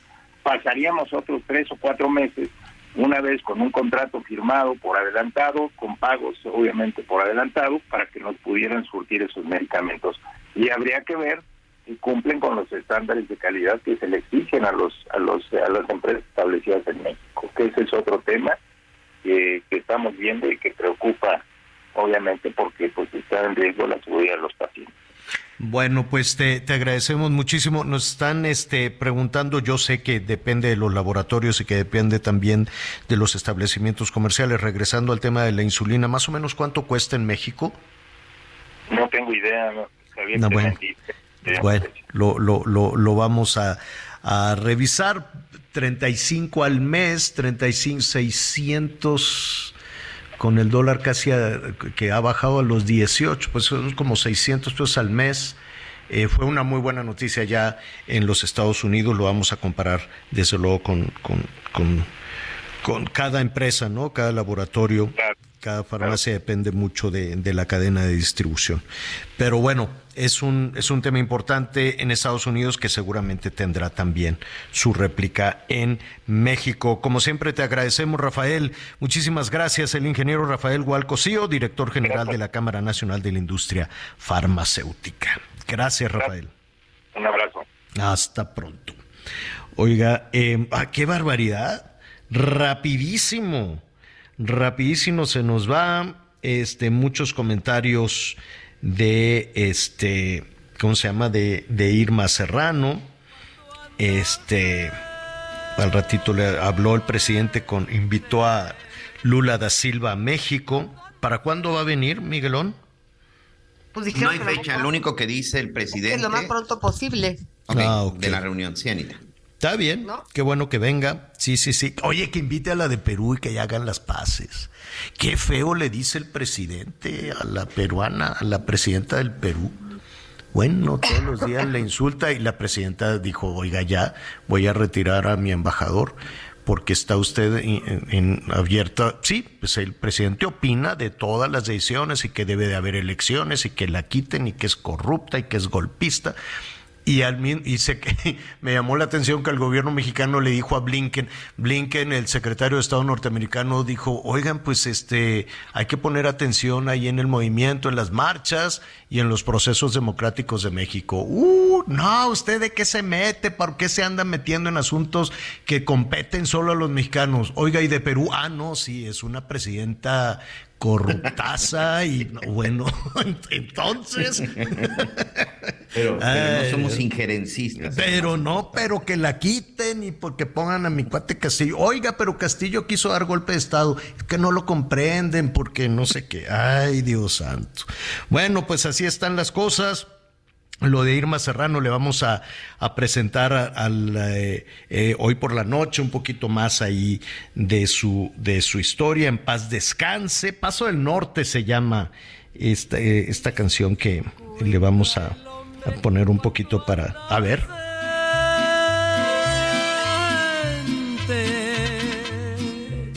Cuando anda ausente.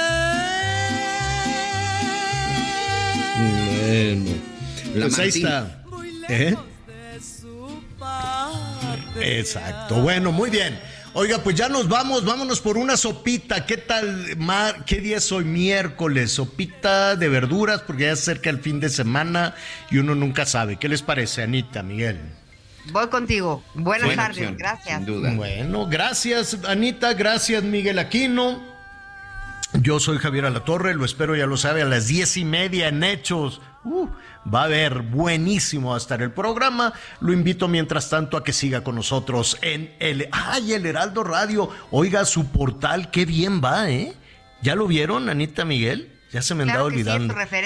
Mañana lo vamos a platicar. Muy bien, siga con nosotros.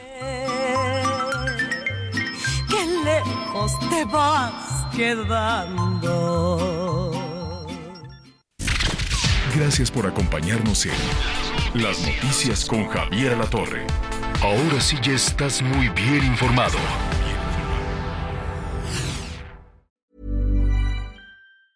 A lot can happen in three years, like a chatbot may be your new best friend. But what won't change? Needing health insurance. United Healthcare Tri Term Medical Plans, underwritten by Golden Rule Insurance Company, offer flexible, budget friendly coverage that lasts nearly three years in some states. Learn more at uh1.com.